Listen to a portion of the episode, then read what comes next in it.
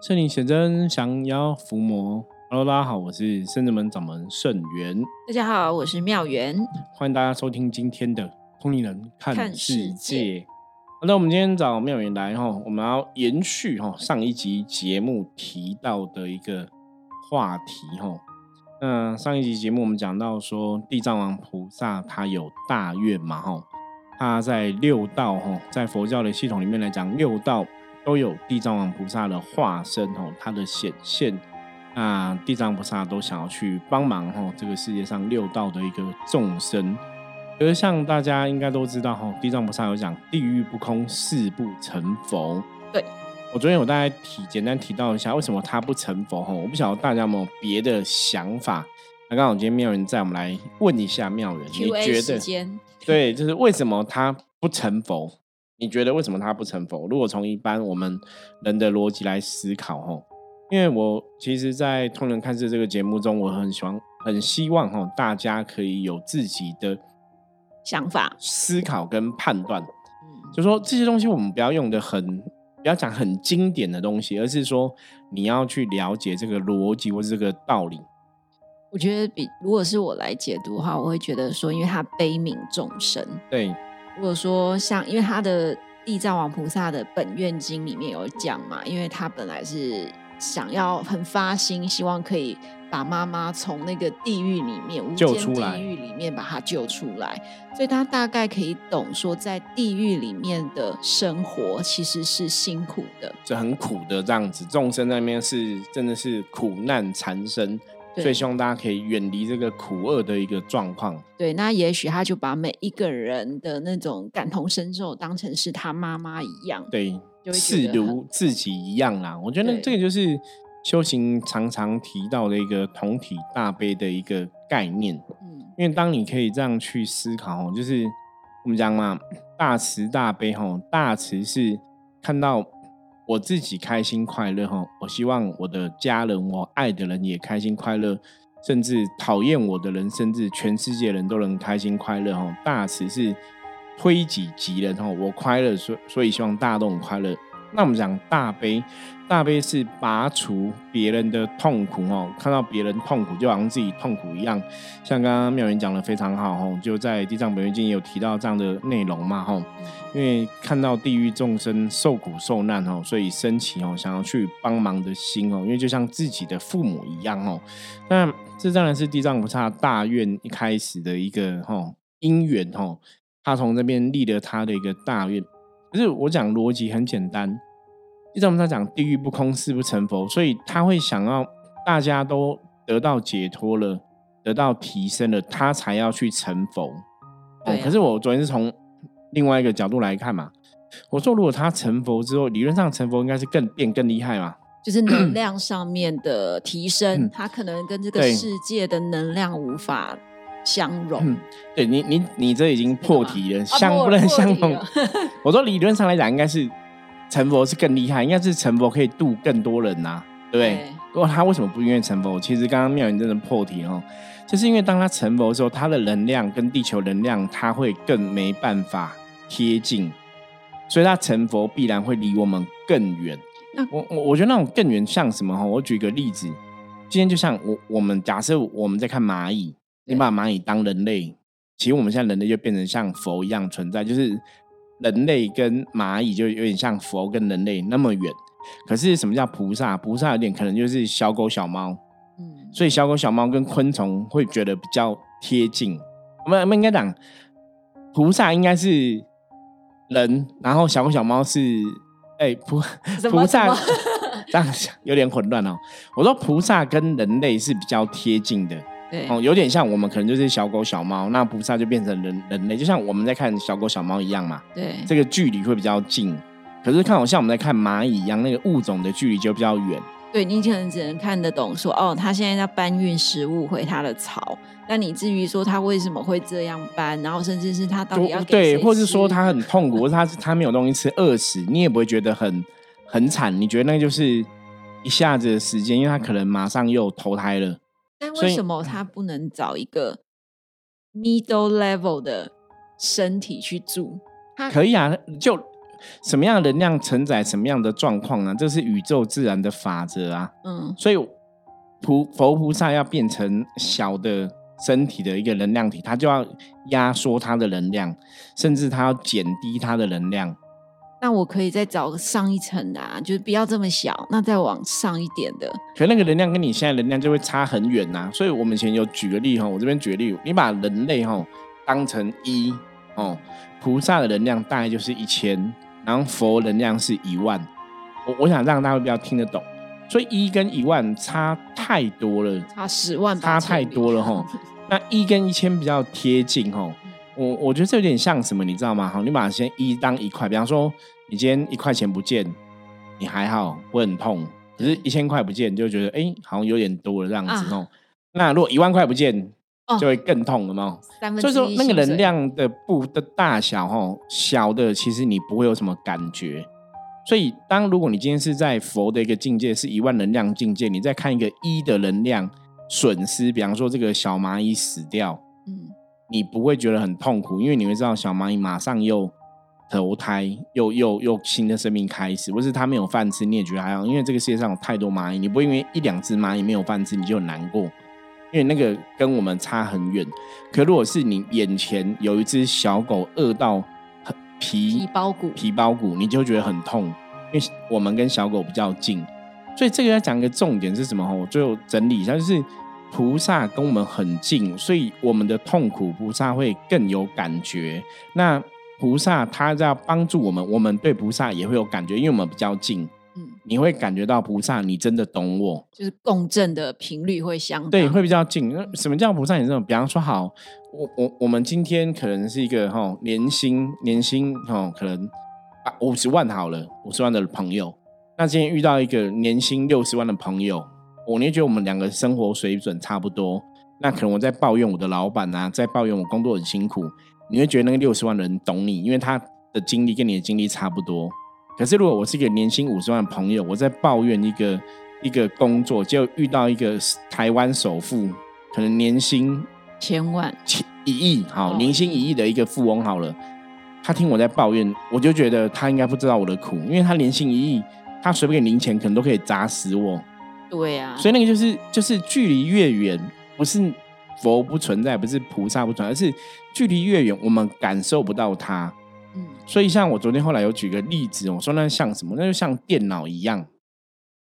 我们知道，像电脑啊、手机啊，每隔几年呢，软体一直推陈出新，你就要去更新你的硬体嘛。嗯所以人类，我们这个肉体就像这个电脑的硬体一样，那你要有智智慧不断的提升，你这个软体一直更新，你才能跑得动这个新时代的软体，然后硬体可能也有更新，你才能相符合嘛。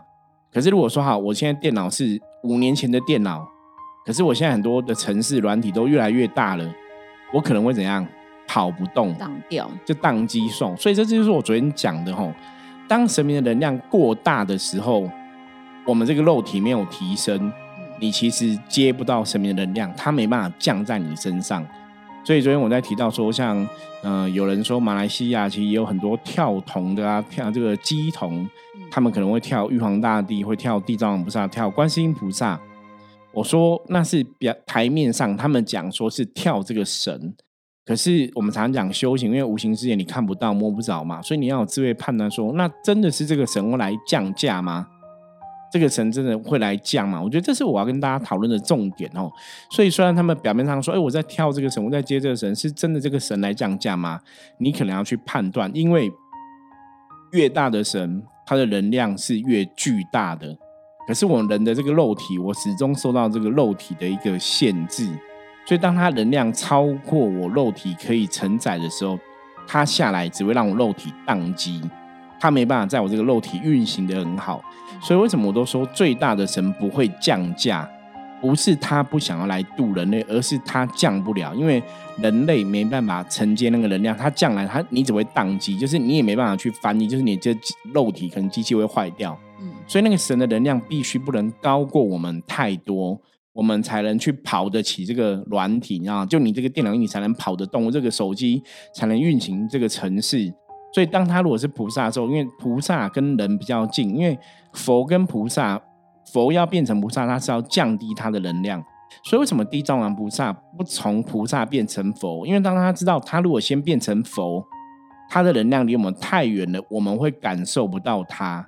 他可能要跟我们说法，跟我们说道理，他要教我们一些东西，我们会听不到，因为你没办法承载他的能量，所以他必须让他能量维持在菩萨境界，我们比较会有感受。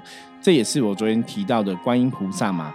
为什么他以前本来就是佛教正法明如来？为什么要道驾慈航？就是他本来就已经是佛了，为什么要把自己的能量消减成菩萨？因为道理是一样的，因为当他把能量消减成菩萨的时候，他跟我们才会比较贴近。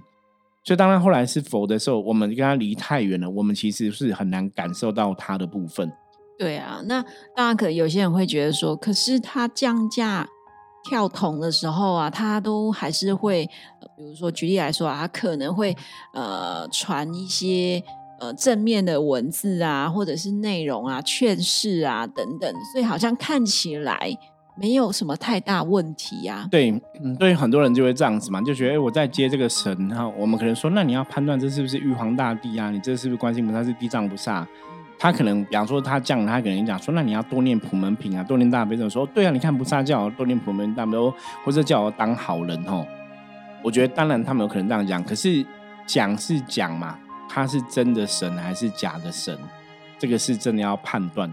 以前我就处理过一个案例啊，是他就是也是卡音卡到，可是那卡到那个鬼就跟他讲说我是九天玄女，然后也是都教他做好事啊，然后都要微笑，对人都要很好，他都觉得那个应该是好好的神嘛。对啊，应该不是太坏的吧？因为他都叫你要孝顺父母，做好事，帮助别人啊。嗯。可是后来我说没有，那是鬼啊！啊，为什么是鬼？因为哈，你要知道。鬼可能有些鬼搞不好真的也要修行，想帮人没有错。可是一个最大不好的地方，就是因为鬼的能量是偏阴，因为它是阴性的能量，跟我们人体能量基本上是相冲的，所以它还是会吸你的能量。即使你不要给它吸，即使它不想要吸，你还是会不好。你懂吗？就是阴阳，这就是讲阴阳世界不同的一个道理。就是这个鬼可能要帮你哦，这个鬼对你很好，可是如果他是鬼，你是人。你的阳性的能量，你比它更高频率能量就会流到它那里去，这个就是自然法则。哦，就像水永远就是往低处流。对，就是高会往低，这是宇宙自然法则。所以我常常讲，为什么不要跟鬼打交道？因为鬼不就算他很善良、很慈悲，他还是会害你。所以你知道，这个有时候害你不是他故意的，你知道吗？因为那个能量，他跟你久了，你的能量就被他吸嘛，你可能就会越来越虚。可那个鬼会说：“可是我们要吸你的能量。”可是他就会这样，这是自然的状况。那有很多其实有很多有些鬼是的确有刻意想要吸你的能量，所以这个大家要判断哦。像我们现在这个时代，你都知道诈骗集团绝对不会跟你讲说：“哎，我是要诈骗你的。”他跟你说：“没有，我我我报你一个赚钱的名牌，我是要找你一起赚更多钱。你有更多钱，我们就可以一起帮助更多人。”像之前我就听过一个朋友，他就讲。分享，他说他以前加入一个修行的团体，是那个老师也是会跟他们讲很好话。哎，说我带你去买房子投资，那买这个房子投资是我希望你赚到钱，因为你生活很辛苦嘛。所以我希望你有钱，你有钱之后，你也可以去帮助更多人。听起来好像还很，所以他就觉得很好。结果他去买那个房子啊，那个老师就会赚，中间就中介又赚一手。嗯，然后你以为你买便宜的，对？他其实中介赚一手，然后你可能贷款他也赚一手。哎呦，就老师都在赚你的钱。哎呀。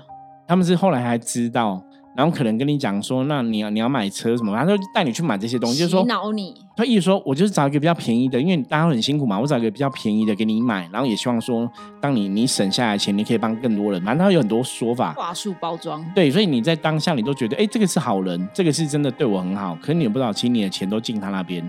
就像我们以前讲诈骗集团，都都跟你讲很好，你要赚钱，年轻人就是要出外，我们要出国赚很多钱，要回家养爸妈是很好。然后你出国你就完蛋，就被卖。对呀。所以你不要只是因为说，哎，这个他跟你讲说我是玉皇大帝，我是啊玄元上帝，我是我是地藏菩萨，我是观世音菩萨。你跳同的时候，他这样讲，他这样讲，不管他讲什么，你都要有智慧判断。所以这个这是我们这个节目最大的宗旨，是你真的要判断，不要他说他跳，他可能跳孟婆，你也要去思考为什么是孟婆。我只看过孟婆，对，这为什么孟婆？为什么会是孟婆是为什么不会是哦？好，所以我们今天刚刚前面的也等于是补充昨天讲的内容哦，让大家去思考说为什么哈地藏菩萨不愿意成为佛哦，他还是要留在菩萨境界，因为跟人类真的比较近。那我们现在来讨论哦，利用个时间来讨论一下，我觉得妙元也在，我们就跟妙元来思考一下。好，请问，嘿，你觉得什么样的神才会在人间降价，或是在人间显化？怎么样的神有办法在人间显化？你看，因为像道教道教系统非常非常多神嘛，对。可是为什么台湾的民间哦，我们讲台湾民间，因为这是我们比较熟悉的，为什么你看来看去都那几位神比较多，其他神好像都不会来？所以什么样的神可以来？我觉得这个如果是跳出就是我们修行的角度来看，我可能用一般民众来讲，也许是。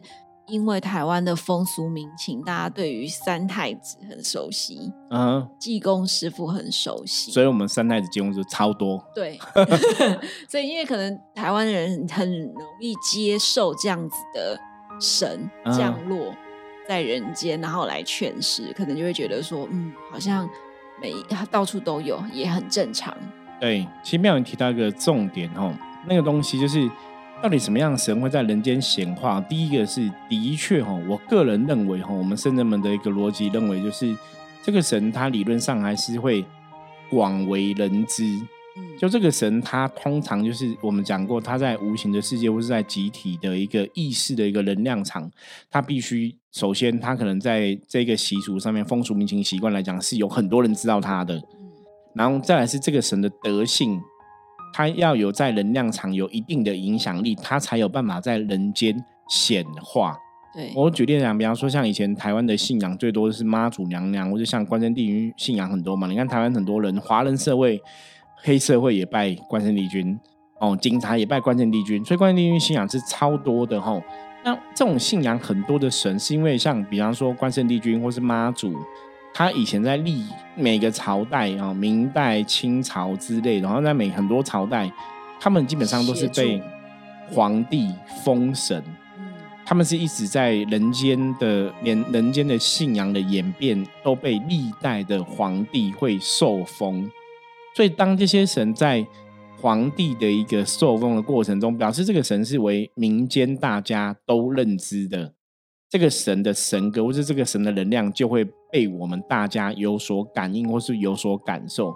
就说你一般老百姓看这些神妈祖啊、关帝，你就觉得他就是你很亲近的，而且他又因为以前我被皇帝受封嘛，所以那个神格能量，他就有办法在无形世界，或者我们讲这个能量场、意识场里面，会留下他的痕迹。嗯，所以我觉得这样的神是比较具备在人间显化的一个能量，对。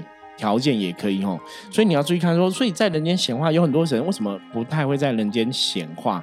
因为他知道的，或是他跟大家那个亲密程度、亲近程度没有到那么亲近，所以对，如果他只有少数人有认知的话，他未必有办法可以降价哦，就可以显化。那可能你你一般像你比较，你可能是一个有特殊能力的一个通灵人，你也许可以感应到他。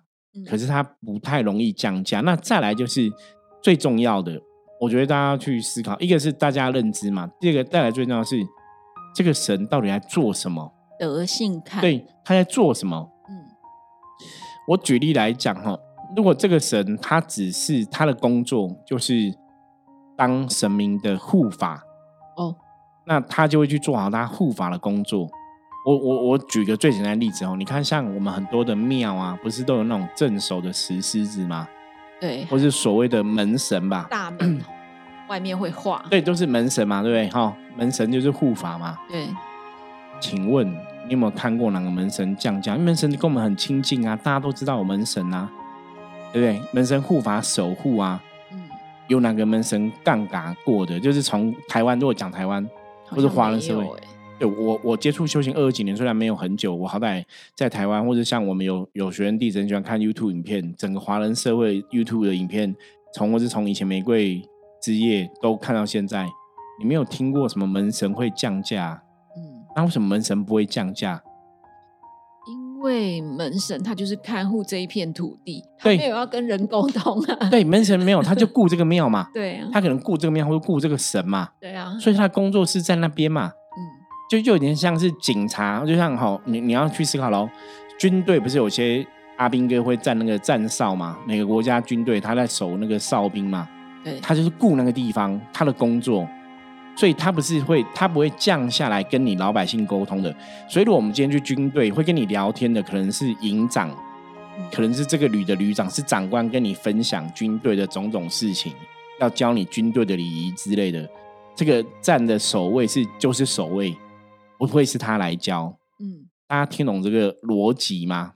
对，就是他的职责是什么啊？就像我们假设可能飞虎将军、和地虎将军来，好，他来安土地能量，安稳，他也不会讲话啊。对，没有没有。可是飞虎将军有这样，除非除非他有这个职责，他就会来做嘛。对，就是我的意思是说，他就是做完事情，他也不会来多跟你说什么。不会。可是这个神是第一个，他必须被人知道嘛。因为像虎爷的文化在。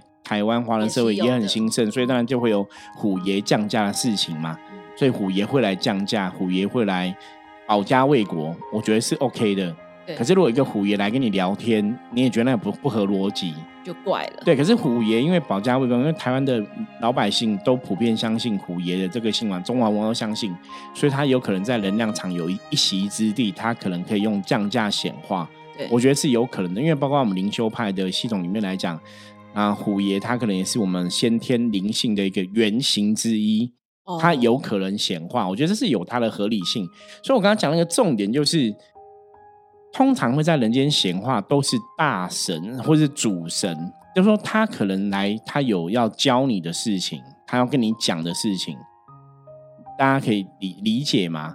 举例来讲，你今天去一个学校。你今天要去学校报道，哦，可能他们有这个学校的一个新生的教育，校长会出来讲讲话嘛？因为他是学校的统主，欢迎大家对，那跟你介介绍一下学校的东西嘛，是对不对？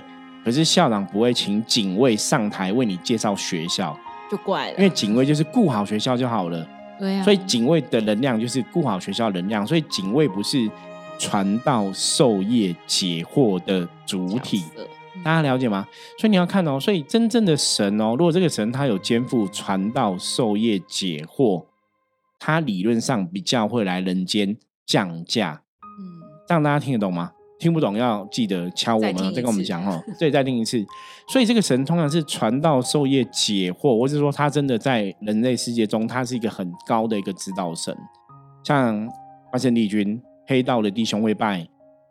啊，警察也会拜，大家都觉得这个是一个降妖伏魔的大神仙，百姓也拜，对他会保佑你，他会来把坏人杀打败，他对你有这样的形象，所以当你今天要打败坏人的时候，他就会来降临，会教你一些道理，或者像我们是伏魔师，跟他有个能量比较贴近的地方，因为他是伏魔大帝嘛，对你可能就会感受得到到他这个能量，所以他会来降价。可是关键帝君不是只有他一个人啊，他可能带很多兵将，他下面有非常多的兵将啊。可是他兵将不会来降降，因为兵将就是做好他们协助关圣帝君的事，所以关圣帝君才有传道授业解惑的能力嘛。是，让大家了解吗？所以之前我要讲孟婆的信仰，那时候我们谈到一个重点：孟婆的工作是什么？她的工作就是在阴阳交接处要送这个人过奈何桥，或是送这个人去六道轮回。她在处理十殿阎罗发。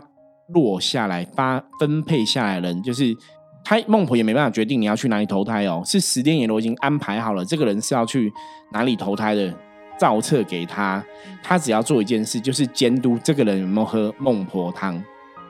所以孟婆是指他就是煮孟婆汤，然后叫这个人喝下去。对，他他的工作是在这边，是他就是一个最后就是看你有没有喝孟婆汤，我监察你有没有喝孟婆汤，然后我煮汤，然后你喝汤。哦，他不会下来人间说：“哎，你在那一世你没有喝哦，然后把他抓走，也不可能啊。”不会，不会，抓的不是他，是鬼差在抓，跟他也没有关系。哦，那是鬼差，你真的犯了什么天条天律，是鬼差的工作，不会是孟婆的工作嘛？所以宗教的信仰中，孟婆的能量，他神明的一个故事，它存在，他就是负责煮汤给别人喝，监察别人么把汤喝完而已。对。他不是他的工作，不是传道授业解惑的，他不是，所以教大家的。对，所以他在人间的显化，就跟我们刚刚讲，我觉得就跟门神很像啊。我就是顾好这个门嘛，我就煮好我的汤。对，然后监督大家喝完。那谁要去渡？其实我常常讲大神啊，那是阎罗王的事情嘛。所以我们拜你拜拜，你要求神。你今天一直求孟婆，对不对？我我讲现实哦，你一直求他，你就可以怎样？不要喝汤吗？不行，因为理论上来讲，你还是要喝，因为那是天道理、宗教习俗。你不管你跟孟婆熟不熟，你都要喝汤，这是第一点。对，第二点，你一直求他，你就不会下地狱吗？不会，因为你要你会下地狱的判刑，不是孟婆在判，是阎罗王在判。嗯，所以如果以人类的信仰啊，大家注意听哦，注意听哦。古时候人类就会送红包或关说嘛。对，你要关说，你也要知道找人，找对人啊。比比方说，我今天在在那个。我在古时候的生活，县太爷要判我的刑，我要去买通，我也是要买通县太爷嘛。嗯，我买通衙门的一个小捕快，我还是会判刑，因为小捕快帮不了我。对，所以我一定找最大的嘛。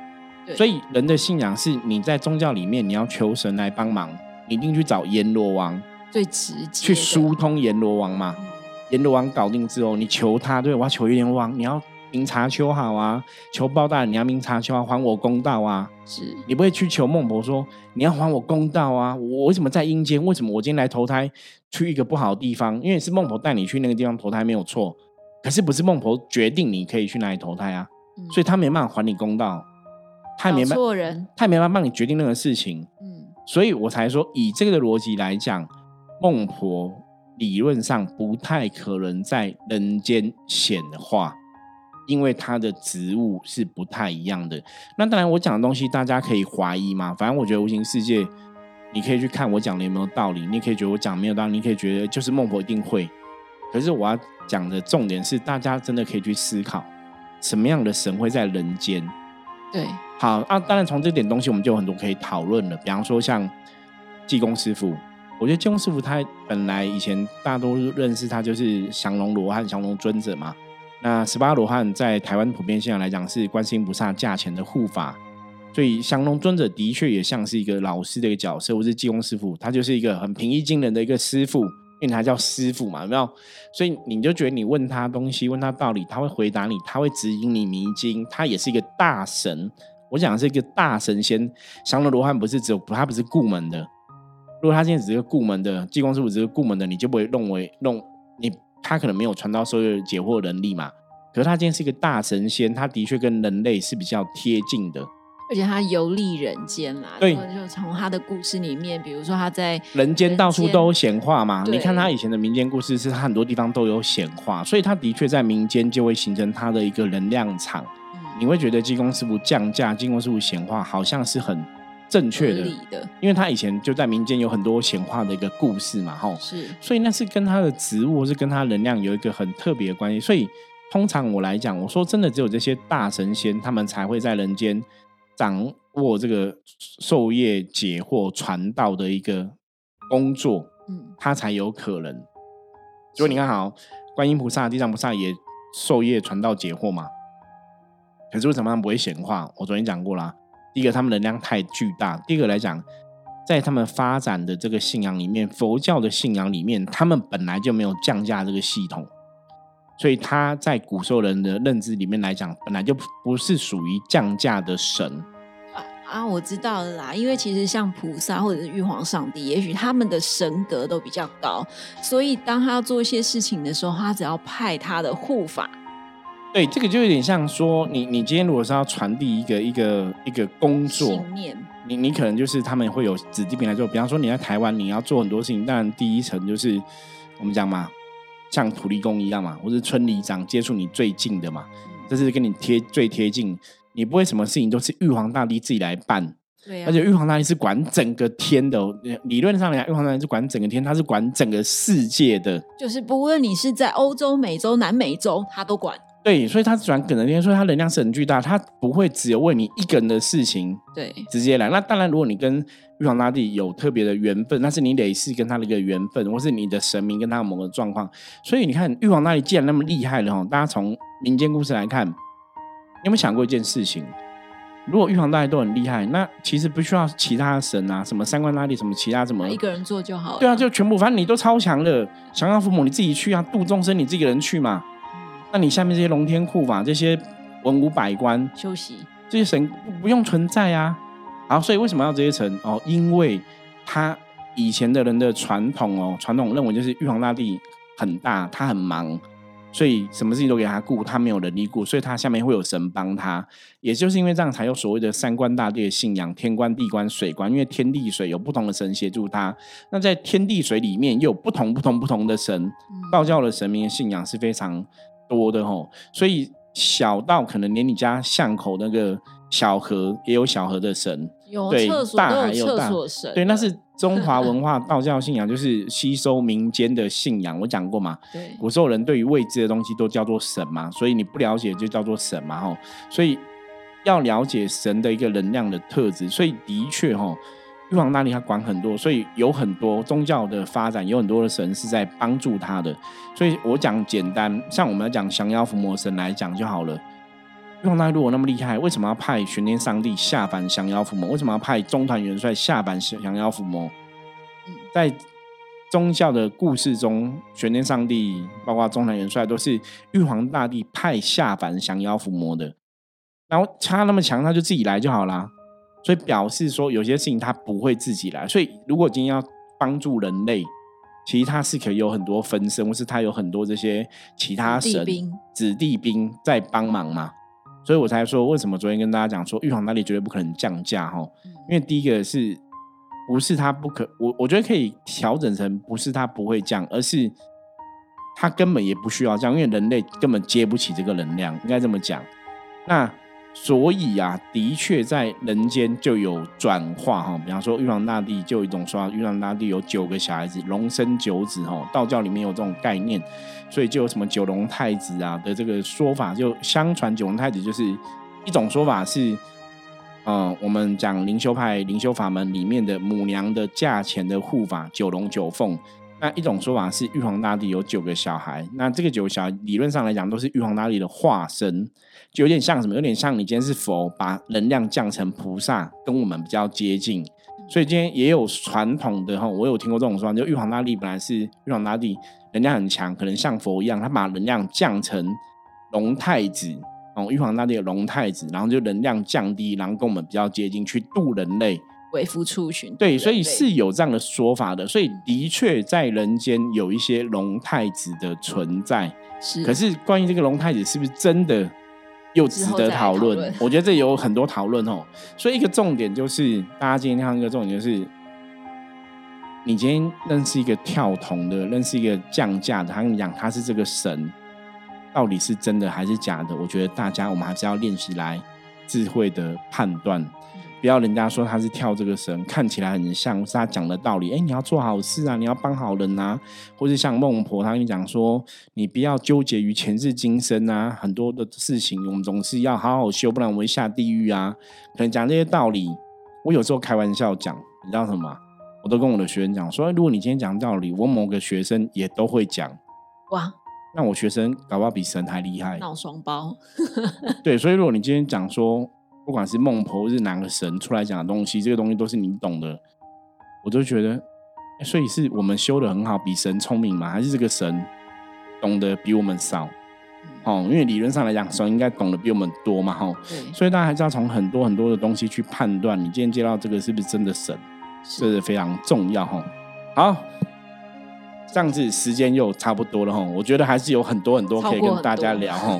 反正我们就陆陆续续吧，也希望说大家有正确的认识哦，对这些宗教啊、神明的信仰有更多的一个了解哈。那今天也很谢谢妙人来跟我们一起聊聊天哈。好，我们接着来看一下大环境负面能量状况如何，想起占卜的牌卡，抽一张给大家来参考。红马，哎呀，厉害！我来的这两集都是红马呀。对，红马是我们的金龙太子，我刚刚讲龙太子就放到红马哈。啊，红马表示说大环大环境哈没有什么负面能量状况哈。那红马也提醒大家哈，保持自身的理性跟理智哈。今天很多事情哦，要务实的去看待哈，不要太过于感性哦，太过于情绪化，务实的看待，今天很多事情就可以顺利吉祥的度过喽。好，以上是我们今天分享内容，希望大家喜欢。如果对于今天的内容有任何问题，啊不了解的或者听不懂的啊，也欢迎通过赖跟我讲哈，我们就继续再说明给大家听哦。希望大家都可以从通灵人看世界得到很多修行该有的一个知识哦。好，我是深圳门掌门圣元通灵人看世界，我们明天见，拜拜，拜拜。